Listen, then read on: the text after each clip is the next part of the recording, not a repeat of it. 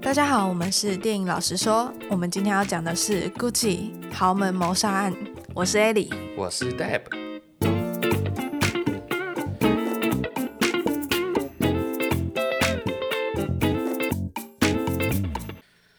OK，我们来到了二零二二年了。在二零二二年呢，我们看的第一部电影呢，就是《Gucci 豪门谋杀案》。不过在电影开始之前呢，我有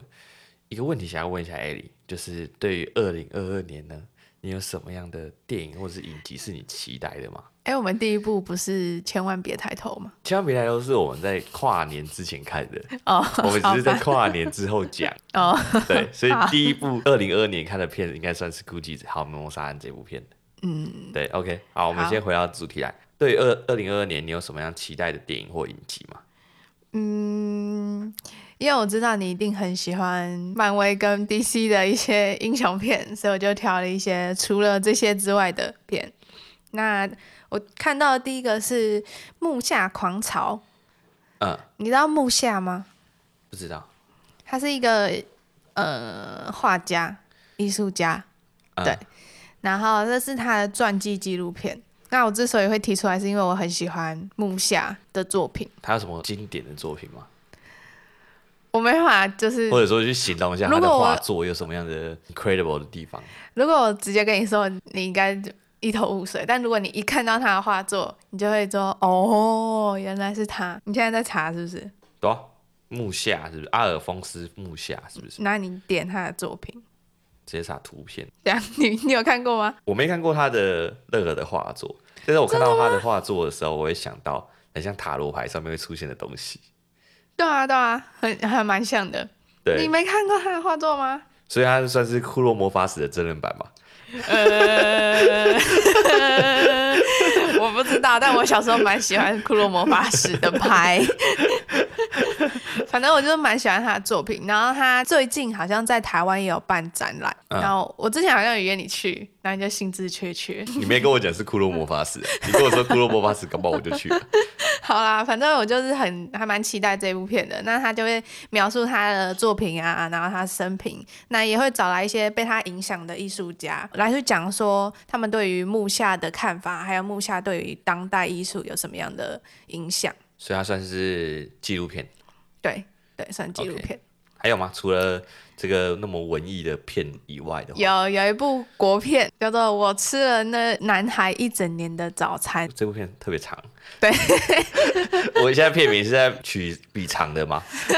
谁谁最长，谁比较厉害？像最近不是有什么茶一的？杯奶茶，一杯热奶茶的等待。 对，一定要那么越来越文艺周周的感觉嘛。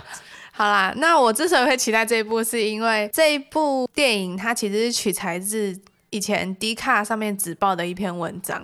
对，嗯那标题是一样的。那这个故事就是在讲述女主角的朋友收到了一个爱慕对象的早餐，啊、然后呢，女主角的朋友就是把这个早餐就给女主角吃，然后女主角就吃了她的早餐一整年。结果，哎，要讲结局吗？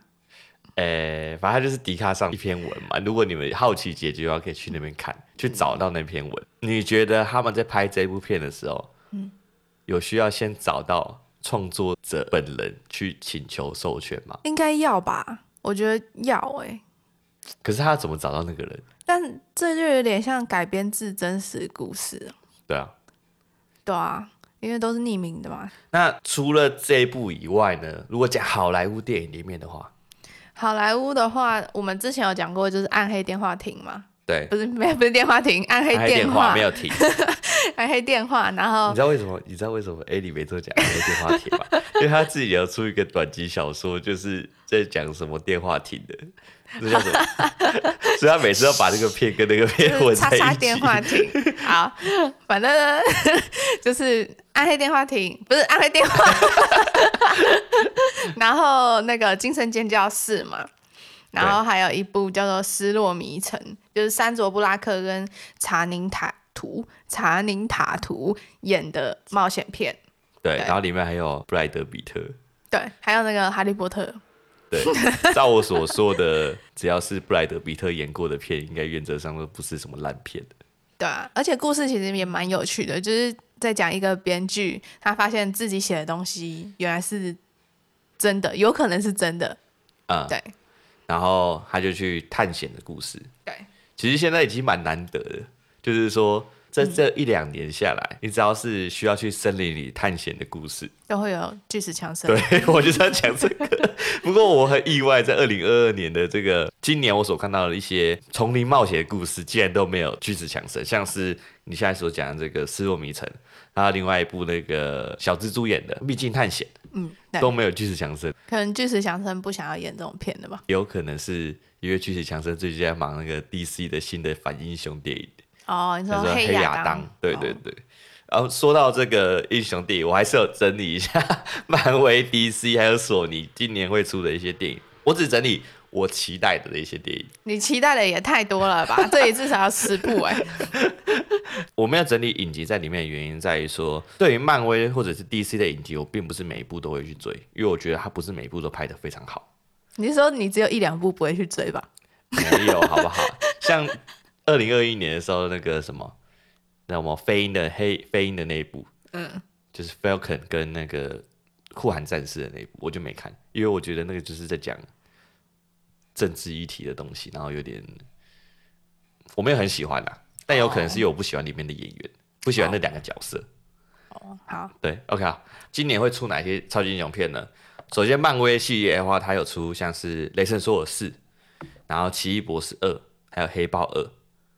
然后呢，DC 部分的话呢，它会有出蝙蝠侠、黑亚当，然后还有闪电侠，还有水行侠二。那我要特别讲的是闪电侠，因为据说啦，闪电侠在这一部里面，他也是要搞跟漫威一样的多元宇宙的东西。嗯，对，然后就是找回以前的那个米高基顿，就是最早期的蝙蝠侠回来饰演这部片，再次饰演里面的蝙蝠侠。嗯，所以简单来讲是抄袭蜘蛛人无家日的梗，只是我个人认为，大家对米高基顿的蝙蝠侠不一定有像对蜘蛛人那么的深的情感。然后这是题外话。那索尼呢？今年二零二二年呢，会推出一个推出两部片，一个是那个吸血鬼 Mobius，我然只后我看到你在上面打莫比尔斯， 我可能看到大陆翻译 啊。另外一个就是《蜘蛛人新宇宙二》，我在 A 里是不是没看过《蜘蛛人新宇宙》第一集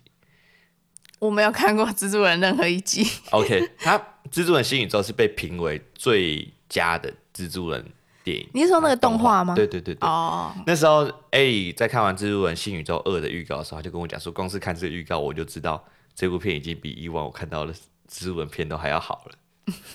我还印象很深刻。好了，那另外还是要提一下，除了超级英雄以外的电影，还有什么片是今年我会期待的？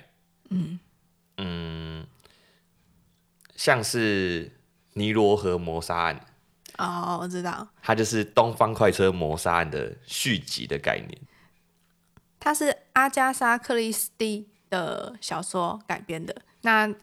他的这套小说其实也不算是续集啊，就是它有点像《名侦探柯柯南南》这样，呃，对，就是一个事件一个事件去讲。就是他的侦探都是同一个人。就是白罗，对，然后就是看今天遇到了什么事情，然后这个事件怎么样，然后他就是在探险破案的过程，对他就是一个死神就是一个名侦探柯南的真人化，只是他不是小孩，他是一个老头。对老头。然后我之所以期待这部片的原因在于说，里面有盖尔加朵演的，哦，对你很喜欢盖尔加朵哈？还可以啦， 就是她算是这个世代的一个好莱坞女星里面的算是蛮正的女明星。那再来是，我也发现二零二二年它其实算是一个 IP 续集的一年。嗯，我觉得近几年来越来越偏向这个感觉，就是大家看的电影都是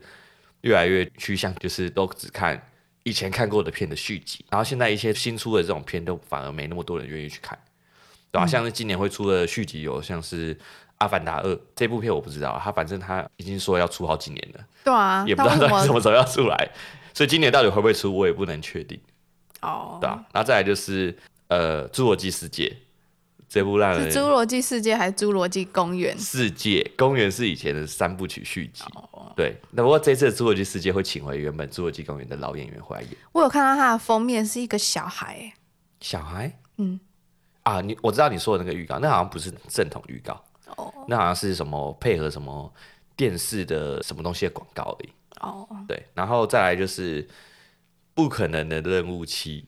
我这个期待这个 IP 系列的原因在于说，每次你就会看到阿汤哥如何在秀出他的上限，你很难想象一个快六十岁的老头了，然后他如何不用替身演员。然后就在那边不断的挑战自己的极限，像是之前《不可能任务六》吧，他为了前半段一场戏，从那个什么高空一万公尺还多高，然后跳下来，只是他在那个高度跳下来哦，不是像我们那种一般去玩那种高空跳伞那种高度哦，因为我们高空跳伞那种高度是你只要有人带着，然后你就可以跟跳下来，但是在他们那一万公尺那种高度是你在那上面是没有氧气的，嗯，所以你必须另外穿类似太空衣的那种感觉，嗯，供给你氧气，然后他要一个人从上面跳下来，不能有教练带着你。嗯，然后他就本人自己亲自去跳， 我觉得非常的夸张。这个演员他如此的奉献，我觉得很扯，对啊，所以我很期待说他在不可能的任务期，他会有什么更夸张的表现。OK，那嗯另外影集呢？ 我想问你问问哎，你影集的部分你有期待哪几部吗？当然就是王冠啦。大家王冠现在都知道第五你季最啊爱王冠了，哎，其实我觉得 Gucci 跟王冠的感觉有点像，怎么说？就是风格嘛？你说等那个一下怎么我们等一样下之后再说。好，好那然后所以另外一王部就是《黑袍纠察队》，冠啊，这也是等了蛮久的了。对，也是还好啦，因为我是前阵子才看。对对对，不过今年是有看到有人说是在今年的六月三号会上映。嗯，那《黑袍纠察队》期待原因在于说，它虽然也是讲超级英雄，但是它是比较以写实的方式去讲超级英雄。嗯，就应该当是说他在讽刺超级英雄。对，就是让超级英雄生活在现在的社会中，他会发生什么事情？嗯，对啊。然后这这种讽刺黑色幽默的片，就是我跟艾莉特别喜欢的片种。对我自己比较期待的影集的话，除了刚刚艾莉所讲的《黑袍纠察队》以外的话呢，另外一部就是《怪奇物语》。这部片艾莉没看，但是艾莉之前有看过半集左右，然后她也知道为什么这部片会会红。因为它有一些就是美术设计做的蛮不错的，就是嗯如果你是一个复古迷的话，你就会爱死这一部。像我有一个朋友就超爱这一部，对呃，他就是整个完全就是在那个七零八零年代那时候，嗯，然后完全的色调就是符合那个年代，他连那个拍摄的手法什么都很像，这很适合拿来做主题游乐园，你知道吗？对我有感觉，就是它做出来一定有很多人会去，我可能也会去，而且它很适合拿来做恐怖的游乐设施。 对他很适合当做那个恐怖游乐设计，不会太过血腥，然后又符合可能小朋友到青少年的恐惧，嗯，这种然后感又会有一种怀旧复古的感觉，所对以对各对个年龄层都会在里面玩的很开是一心。个恰当好处。我觉得它其实《怪奇物语》的这个《怪奇物语》的这个影集呢，一直让我想到，它其实就是《It》的影集版，但嗯我我觉得觉有得点译像成它没有那么复古风那么强，对，它它感觉就是比较趋向是讲故事而已。嗯，然后《怪奇物语》是整个世界观都制造的很好那种 感觉。而且它会有一种老派的笑话，哦，对，那种东西我还蛮喜欢的。对，对，而且有一些典型的一些老派角色在里面。对对对对，对，OK，好，那这是我们今年所期待的电影或影集。主题回到我们的 Gucci 豪门谋杀案，那是我们是昨天上映的第一天去看的，但听说在美国那边好像在去年的十一月底就已经上映了。对，所以这部片各国的上映时间都不太一致。嗯，对对对，OK，那反正我跟 A 昨天晚上下班之后就去看完了，那看完之后，A 你会觉得它是属于什么样的一个故事？我觉得它有点像历史记录嗯，性质的。你觉得它就是是在讲什么？其实我是期望它是一个惊悚的悬疑片，会不会对有点像是白罗那种尼罗河谋杀案？就是他会去调查他到底中间发生了什么，然后到底谁是凶手？对，但是结果是它是一个偏历史的喜剧片，它有点像是理查朱维尔事件那对种哦对对对，对记录这种嗯就是剧情片，对剧情片。对，比较偏剧情片，不是惊悚。对对，那我讲一下这部片在讲什么好了。嗯那《估计豪门谋杀案》这部片其实改编是真实的事件，它是讲述就是估计的第三代继承人叫做毛利西欧，Malaysia 毛利 Gucci 毛利哦西欧，毛利小五郎西欧。哦 好，反正就是毛利毛利估计和他的妻子叫 Patricia Patricia。 Z 呀 Patricia Gucci Gucci 就是如何搞垮他的伯父跟堂哥。他的伯父是 GUCCI 的第二代继承人。嗯然后呢，最终两个夫妻却又因为就是权力的争夺而反目成仇。对，那 Patricia 最后就买凶谋杀了 Maurizio， ，Gucci 对然后最终就是整个 GUCCI 家族都消失在 GUCCI 这个品牌之中。不要觉得我们好，为什么没有暴雷警告？因为片名其实就已经暴雷了，对啊，就就嗯，对， 所以我这就是另外想问 Eddie 的点，就是你觉得他的这个 Gucci 豪门谋杀这个标题取的怎么样？我觉得他这里有点误导我，就像你刚刚说的，我就会期待他像就是侦探片一样啊，或者像《东方快车谋杀案》那样，但是其实他不是那样。对，对而且他的英文叫做 House of Gucci，对就是 Gucci 的家族，可以这样子。对，所以他的大陆翻译跟他的香港翻译都是，诶、大陆翻译叫做 Gucci 家族、古驰家族，我们要用大陆 翻译。OK，那香港翻译呢叫做 Gucci 名门望族。我觉得这两个翻译比台湾的翻译好一些，因为他并没有去交代说他事情事件的结尾是怎么样。但是其实我觉得大陆跟香港翻译虽然比较贴近英文的翻译，但是，呃，他可能就不会吸这么吸引我。哦，对，这也是另外一个考量之一。但就像你说的嘛，它的台湾片名的翻译会让我们有点被误导，被误导导向以为它是一个悬疑片，大家可能进电影院会想看到，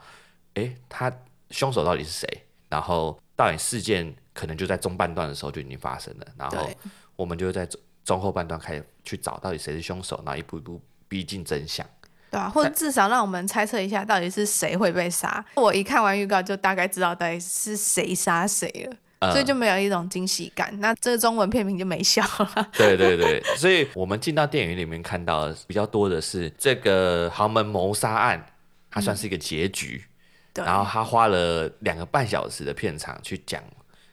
为什么会有这样的结局，对对，对啊，然后我跟 A 也另外为了这部片下了不一样的注解，对，我自己认为呢，这是一部片，这是一个关于一个女人如何搞垮整个 GUCCI 家族的一部片。 那嗯然后 Ellie 呢我是认为说，就是这部片是关于 GUCCI 家族如何陨落，然后陷入互相陷害入狱，然后买凶谋杀的地步。嗯，我先讲看为什么我会这样觉得是一个女人搞垮一个 GUCCI 家族。嗯，因为从最一开始的时候，嗯，这个 Patrizia 啊，我念的不标准，不要怪我， 我毕竟没念 过意大利啊 Patricia， ，Patrizia 派翠西亚啊就是那个《永恒族》里 面，她不是也叫 Patricia 吗？是吗不是吗？Patricia， ？OK，那我回到正题来。 从最一开始，她老公根本不想要接，她老公 Maru 毛利西欧，呃毛利子，我叫小毛毛，然后我叫然后 小毛，小毛我不知道我不会念。其实小毛呢，他一开始并不想要接 GUCCI 的家族事业，对，她还跟她爸吵说：“这是你的灵魂，对这是你的 ghost。对他觉得我可以自己去闯出我的一片天，只要我有爱就可以。他只要他跟 Patricia 一起就可以。但是呢，Patricia 好像据我所了解的，他自始至终就是为了要进到 GUCCI 这个家族，所以他也是想尽设法呢，把小毛给引回 GUCCI 家族去接管那个事业。然后到后期呢，Patricia 她如何诱导她的小毛老公呢，去陷害她的伯父跟她的堂哥，导致他们的股份全部都被他们两个人给买下来。然后到最后，他们如何到到最后，他们如何只手遮天，然后”只手什么？只手遮天， 只手遮天，然后只靠他们两个人就去，就是垄断整个 GUCCI 家族的市场啦，变得就只有他们两个去经营这个公司，嗯，对，然后到最后的结局这样子，所以我就觉得说，这整部片其实就是这个 Patricia Patricia Pa Pa Patri Patricia，、啊 Patricia Patricia 这个女人的阴谋，所以我就觉得是她搞垮了整个 GUCCI 家族。那我之所以会持反对意见，是因为其实我以前有听过一种说法，就是嗯历史上如果一个帝国垮了，你就找一个女人顶替。嗯像是商纣王的帝国垮了，他就说是因为妲己魅惑了商纣王，嗯，所以导致商纣王昏庸无度，然后整个帝国就垮了。What the fuck？还有另外一个是杨贵妃过的生活太过于奢侈，然后整天跟我不知道她老公叫 什么，唐玄宗吗？好，对，唐玄宗没错，导致唐玄宗就是整天就是和他一起玩耍啊什么的。就是然后昏庸无度、对，淫乱，但整天那只你想为着什么不想？为什么你自己爱玩呢、你自己爱玩，怪我吗？ 所以你的意思就是，是小毛他自己太爱 Patricia 导致这一切的发生，他自己没有去制止这一切的发生。我觉得他不是太爱他，因为如果他太爱他，那他为什么最后会就是把他休了？这东西我们可能又要讲到等一下另外一个主题，就是关于我们看完这部电影跟我们所查到的历史故事的差别。我自己是这样觉得啦，嗯，觉得他电影的描述跟我们看到的历史故事有一点出入。应该说蛮多出入的。 这我们等一下再继续说。反正我是觉得说，就是 Gucci 家族的灭亡不是单纯是 Patricia 一个人的问题，啊你而说是他整个家族的问题。然后 Patricia 其实只是一个加速器而已。你说的意思是，他可能只是这个压倒骆驼的最后一根稻草。哎，另外我讲到我们刚刚所说的关于电影与我们参考的历史文献的出入嘛，然后之所以会这样提的原因，是因为我们要去做很多资料。那为什么我会去查很多资料呢？原因是因为说，在看这部片以前呢，我就看到了这个环球影业。他在拍这部片之后呢，受到了 GUCCI 家族的抨击。不过，现任掌管 GUCCI 的 CEO，他反而表示支持这部片的诞生。所以就是让我引起了好奇。哎、而且我们刚刚是不是有查到，就是里面其中一个角色是他老婆，对，就是它里面那个灵媒，嗯，里面有一个角色就是负责去辅佐 p a t r i c i a 的这个算是占卜师的概念，嗯，然后他就是这个角色啦，这个演员，对这个演员呢，他就是现在掌管 GUCCI CEO 的老婆，对然后他也是原本永恒族的领首领 Ajak，一看到他就会有印象了。哦，他也是那个《杀手保镖》里面那个呃萨缪尔杰克森演的那个角色的老婆。嗯，对。对 OK，我先提几个点，然后 A 也有去看了有关他们当年的纪录片的几个点，我们分别来讲。我想要主要针对的角色是关于 Patricia 这个女强人，我觉得她是二十世纪的女强人。我之所以觉得她是二十世纪的女强人，是原因说她有很多名言是在那个年代，即使到现在这个年代都觉得超狂的。我认为她算是我们常说的那种真小人，她不是现在大家所看到那种伪君子。我举个例子啊、哦，她一个最经典的名言就是：“我宁愿在劳斯莱斯里哭泣，也不要在脚踏车上笑。”先表达出她这个人的人生原则，就是一切要向前看齐。不过我觉得这个有一个蛮可惜的点在于说，电影里面并没有交代说，其实他会有这样子的价值观，原因是来自于他的母亲。他母亲就是从他小时候就一直告诉他说，你不管怎么样，就要嫁给有钱人。你嫁给有钱人之后就，就会得到幸福等等的这些言论，所以导致他有这样子，就是我觉得算是扭曲的价值观啦。你刚刚提到那个就是在脚踏车上面笑这件事情，你就想到呃那个 Malizio 在最后的那他一幕，对不对？？他没有，他的开头跟最后都是他骑着脚踏车，然后很开心的穿梭在意大利的街头，然后我就突然想到，哎，这不就是在呼应这句话吗？对啊，对啊，我我那时候在写这句话的时候，我也想想到这个，就是最后他们已经算是离婚的情况下，嗯，然后她在那个她老公小毛在被杀的前一刻，还是骑脚踏车的，嗯，对啊，然后很开心，很开心，就感觉有点像是恢复自由那种感觉吧，算是他另外一种解放的概念，对啊，这是我觉得他最经典的名言。然后另外呢，我之所以觉得她是一个非常狂的女强人，在于说，嗯，电影里面有几个点是没描述到的，像我刚刚所说的那句话嘛，我我觉得很可惜，竟然没有出现在电影中。再来是。其实 Patricia 啊她一直都是想要掌管 GUCCI 的。她之所以想要掌管 GUCCI 的原因，在于说她的老公其实对 GUCCI 的家族事业并不关心，但是她自己是很有想法，想要在这上面有一技之长，所以她不满她老公的漠不关心，所以因为这些原因才导致他们的婚变，加上她的控制欲其实很强，想要掌管她老公的一切。所以就是种种原因导致才会有离婚的事件发生。这在电影里面并没有太多的描述。那另外就是他们其实，在吵离婚的时候吵了十年，从一九八五年吵到一九九五年。他们最后确定离婚的原因是因为 Patricia 受到了那她老公小毛的威胁，威胁说你如果不跟我离婚，我就切断你们所有的金源。然后她也因为这个事情呢，她真的在劳斯莱斯的汽车里面大哭了一场，也算是某种程度满足了她的心愿。 对，然后所以也因为这样的原因呢，导致他后面花了一百五十万美元去雇佣四名杀手去杀了他的前夫小毛。然后我觉得最狂的是后面这个事件，我已经跟艾莉讲了好几遍，他后来被抓了吧。被关进监狱里面，然后他被关进监狱里面之后，在二零一一年，原本他可以假释出狱，但其实呢，真实的 Patricia 她是一个从小到大都没有工作过的人，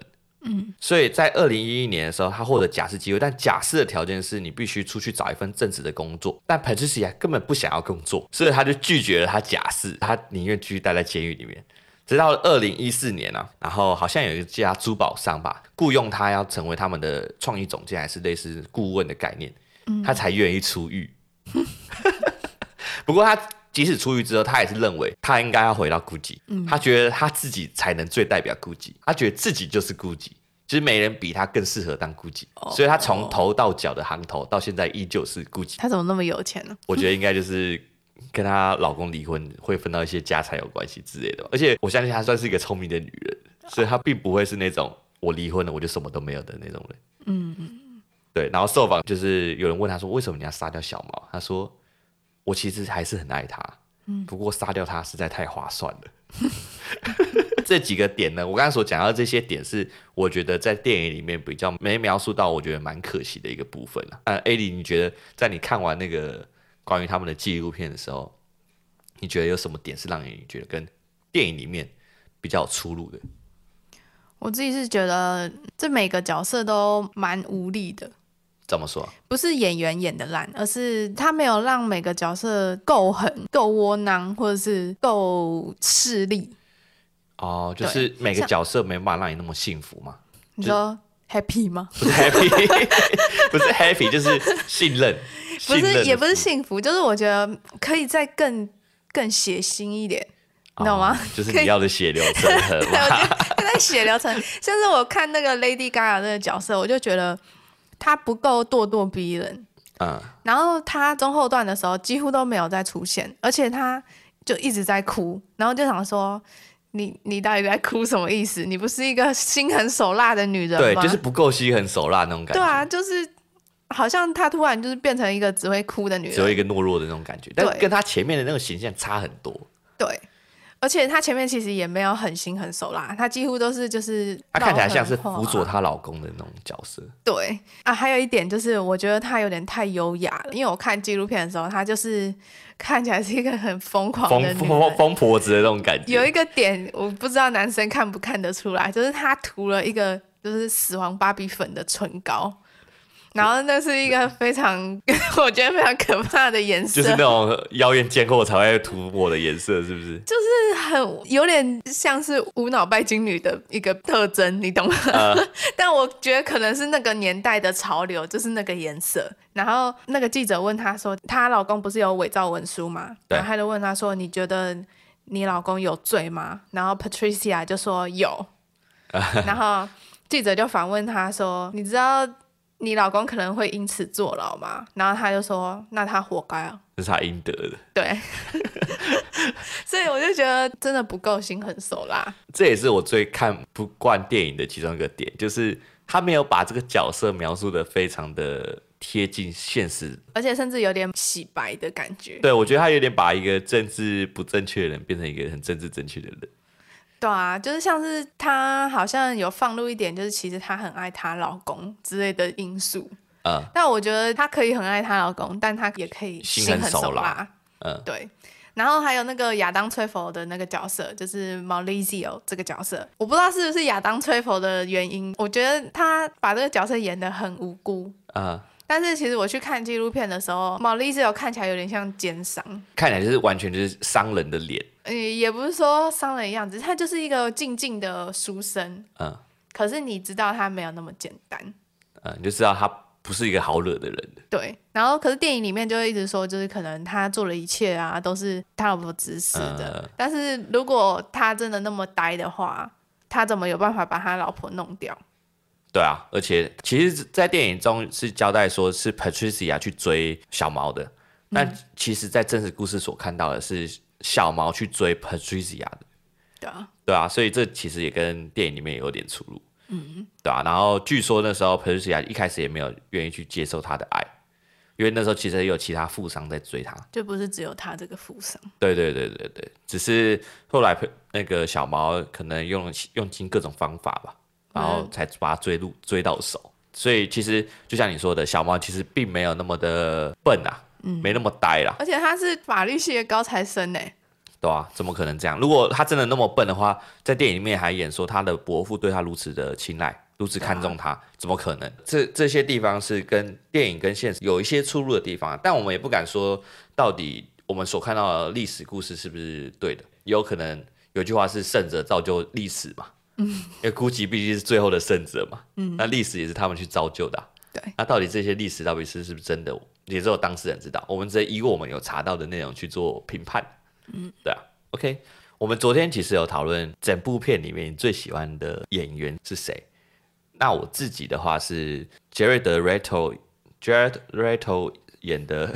你直接讲中文就好了，啊，Jared Leto 演，因为他中文也很老舌。对他老师也很老舌，中文也很老舌。杰瑞德瑞托，对杰杰瑞德瑞托所饰演的 b a l o g u c i 我之所以说他的原因，是因为他在这部片里面的形象跟别部片差超多。他就是我们刚刚所讲的，他写演那个 Morbius 的那个吸血鬼，嗯，然后他也是演之前那个 DC 小丑的那个，不是那个、哦、瓦昆的那个小丑哦，是就是有跟蝙蝠侠打斗的那个小丑，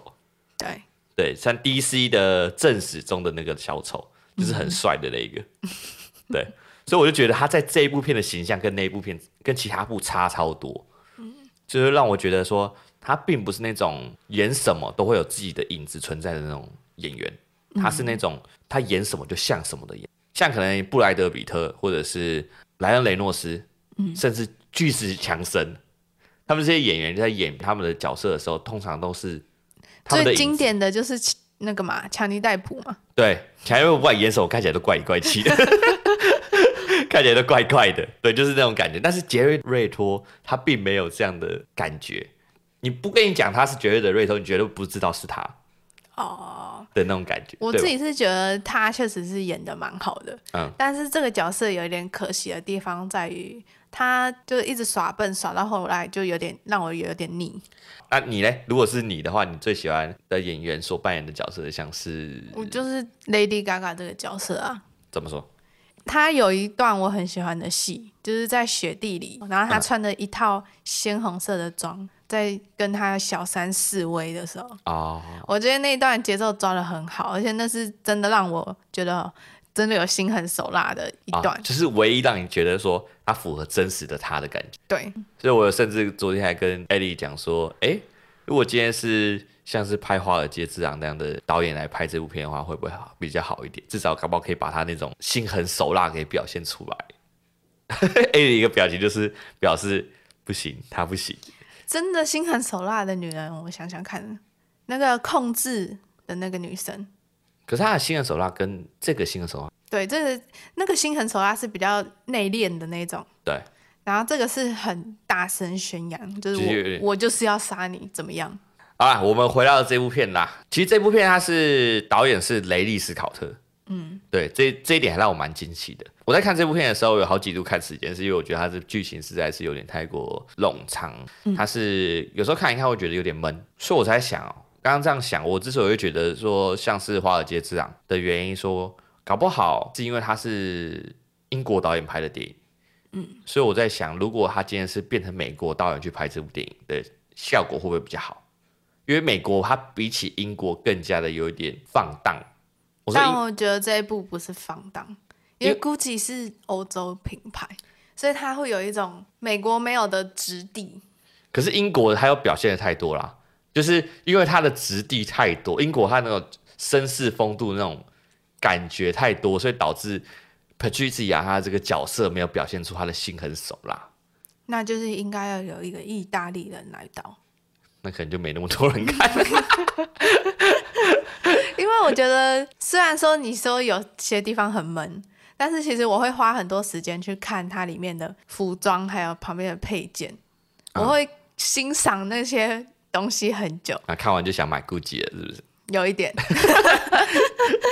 其实很奇怪哈、哦，雷伊斯考特可以把《异形》拍的那么恐怖血腥，但是一个 Patricia 拍不出一个心狠手辣的感觉，还是说其实那就是他的目的？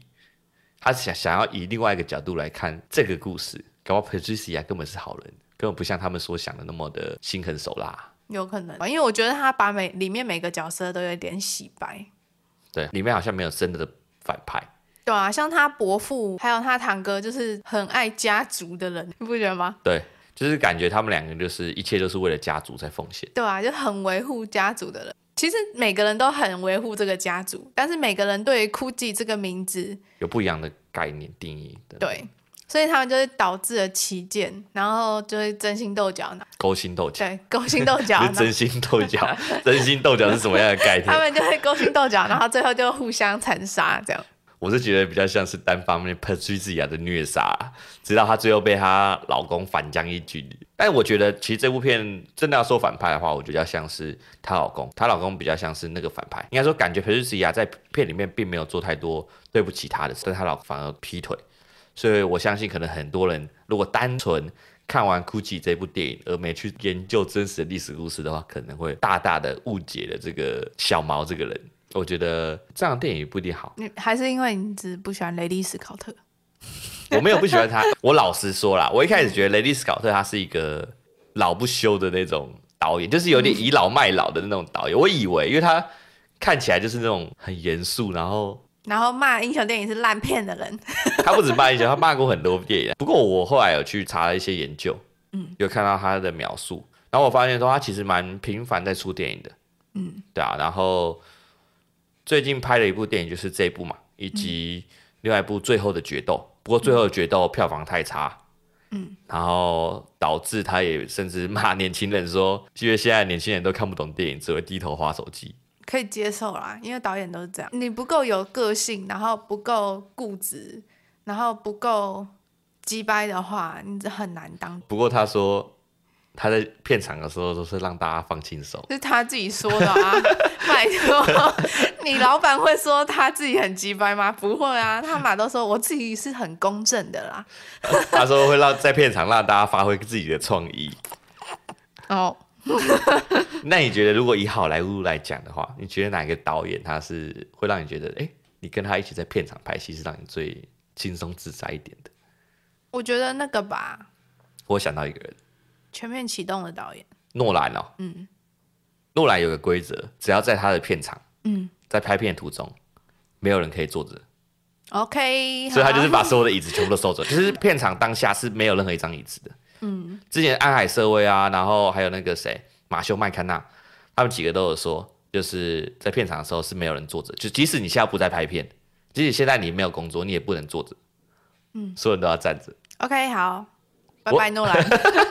我想到一个人 谁，我觉得跟他拍片可能还不错。嗯，李安， 对我刚刚也在想他， 就是他脾气感觉很好。对，就是很而温且哎之柔。前那个《双子杀手》的时候，他不是说就是李安好像暴怒，嗯然后那个威威尔尔史史密密斯斯就模仿他暴怒的样子，然后根本就不凶。他怎么样？他是怎么样？李安就是在生气，然后他就走过来，然后就说：“威尔，我跟你讲，我现在很生 气。” What the fuck？就是有点呃，他只是过来表达他的 情绪，对。然后并没有说我要因此骂谁。然后威尔史密斯好像说：“What？这就是你最发发生脾气的的方样子式吗吗？是不是？那我觉得好像李安还是最好。对啊， 但是可能票房就不太好， 可能就是因为他没生气。哦，对，他可能没有给演员带来太多压力，所以演员或者是片场的一些人没有办法压力鞭迫使策他们，对对对对，被鞭策那种感觉。 好啦好啦，我们讲那么多，那你刚刚有提到说，你觉得《Gucci》这部片跟《王冠》有点像，你觉得是为什么？就是他其实也是平铺直述的在讲一个呃一个历史事件，嗯，然后也都是有点像欧洲贵族名门望族的故事。哦，然后呃，整个美术设计都非常的典雅，有很多东西可以去看。我觉得你之所以觉得王冠跟这个很像，就像你刚刚所说，嗯第一个可能就是它都是英国导演拍出来的电影，嗯，第二个就是有点像是王室贵族的故八事，卦，对八卦故事，就是那种庄重高雅的那种感觉，他们都是在讲在这些名门望族里面发生的一些黑暗的小秘密。呃，对，然后第三点的话就是他们都是在继续真实故事，对，所以这三点就让两部片看起来其实蛮像的。而且都是剧情片。所以如果你今天真的很喜欢《王冠》这部片的话，我觉得《估计这部片是蛮适合你进电影院去看的。嗯，对啊，因为让你了解很多估计他们那一段时间到底发生了什么事情。对，我觉得是有加深我们对 GUCCI 的了解了。啊先不论说我们身上有买 GUCCI 的东西，但是就是至少不是单纯的品牌迷失。嗯，对啊，毕竟你要喜欢一个牌子，你总要先了解它的历史嘛。嗯，对啊。OK，那关于 GUCCI 的这个历史，A D 好像有做一些功课。对，就是因为呃，基本上如果你会想看这部片的话，要么你就是觉得它是悬疑惊悚片，然后你想进去看，或者是你就是一个估计的粉丝。我是第一个， 对，所以我就有去查了一些，就是关于 GUCCI 它在里面出现的 GUCCI 的经典，然后查了之后，就是有些地方就开始有点看懂了。啊对，那我先简单讲一下 GUCCI 的历史。那 GUCCI 的创办人叫做 GUCCI 哦 GUCCI， GUCCI 哦 GUCCI，对，好，那他原本是伦敦饭店里面的一个服务员，对，那他就是因为在当服务员的过程中，他就激发了他要去做豪华旅游、奢侈品的想法。啊对，那所以他一开始的时候是替意大利的上流人士去做一些马具，啊还有皮件和行李箱。对，所以我们可以在估计的呃设计里面看到很多关于马术的设计，像是它有呃经典的就是红绿蓝的条纹，嗯，那个就是那个那个就是就是马鞍固定在马背上的一个绑带的颜色，啊对，然后还有它的那个扣子啊，扣环上面是有马衔扣啊什么的，就是都是取材自马术的一些嗯设计。啊，那个 Patricia 发现女佣的山寨包，对啊，对啊然后那个山寨包上面有一个竹子做的饼，啊那个也是 GUCCI 的一个经典的招牌，就是竹子做的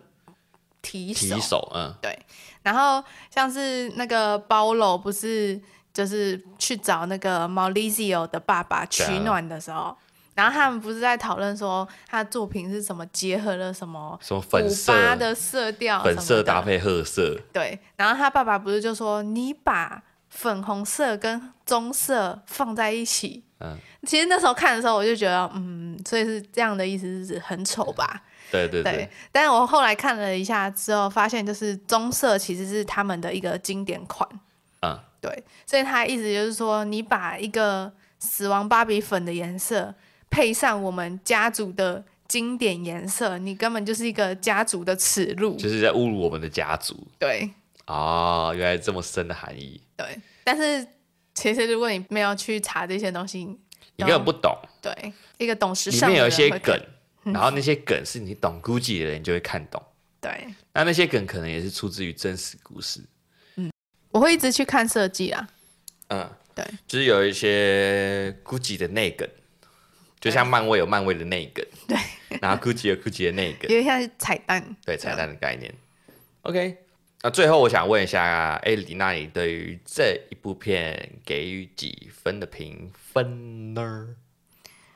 我会给七分。其实我是想要给六点九，但我觉得开头是六好难看呢、就是感觉它就被拉低了一个阶级，呃，但其实也没有那么糟啦。就是整部戏我还是顺顺的看完，只是有一些地方我觉得真的不够，不够贴近角色就是不够力啊。啊。我自己的话就是就给他六分了。对，呃，我中途看了好几次手表，因为我觉得这部片实在太长，这部片有两个半小时。对，哎、哎，两个小时三十九分钟还是四十分钟吧。但是它整部片就是很平铺直叙的去讲整个历史事件，它的故事没有太多的高潮起伏，让我觉得不像是一般的好莱坞电影。嗯，所以整个节奏就是蛮慢，反正就是这样。那下周呢，我们可能会去看《惊声尖叫》。可这能部可能还可能，因为艾莉是不是没有进电影院看过恐怖片吗恐？怖片有啊，我有去看看过什么 It。 ？It 不算 了什么 It 不算，啊我看第一集哎，不是第二，It 不集哦，算， 第一集是很恐怖的，第一集是恐怖片，第二集才不是恐怖片。它算惊悚，它不是那种鬼魅的那种有。啊，我看那个啊，《侏罗纪公园》啊， 它那时候我才几岁而 已，我才哦不到五你要岁要。讲的是可能像丽英仔这种鬼，我跟你说讲那，种 It 是像怪兽的那种我觉得 It 很可怕、啊，啊，可是它这种算是杀人魔这种，杀人魔这种有吗？没有没有那、这也是我犹豫的点，就是其实进电影院看惊悚恐怖片都是蛮大的压力，对。对，因为它的声光效果就是太好，然后让你想避也避不掉。而且如果里面没有人的话，就更可可怕怕。所以我们一定要首映当天去看。 好啦，那我们原则上下周应该是看《惊声尖叫》。那如果有什么不一样，一样会公布在我们的 Facebook 或者是 Instagram 上面。好， OK，那本周的电影老师说就到这喽，拜拜拜。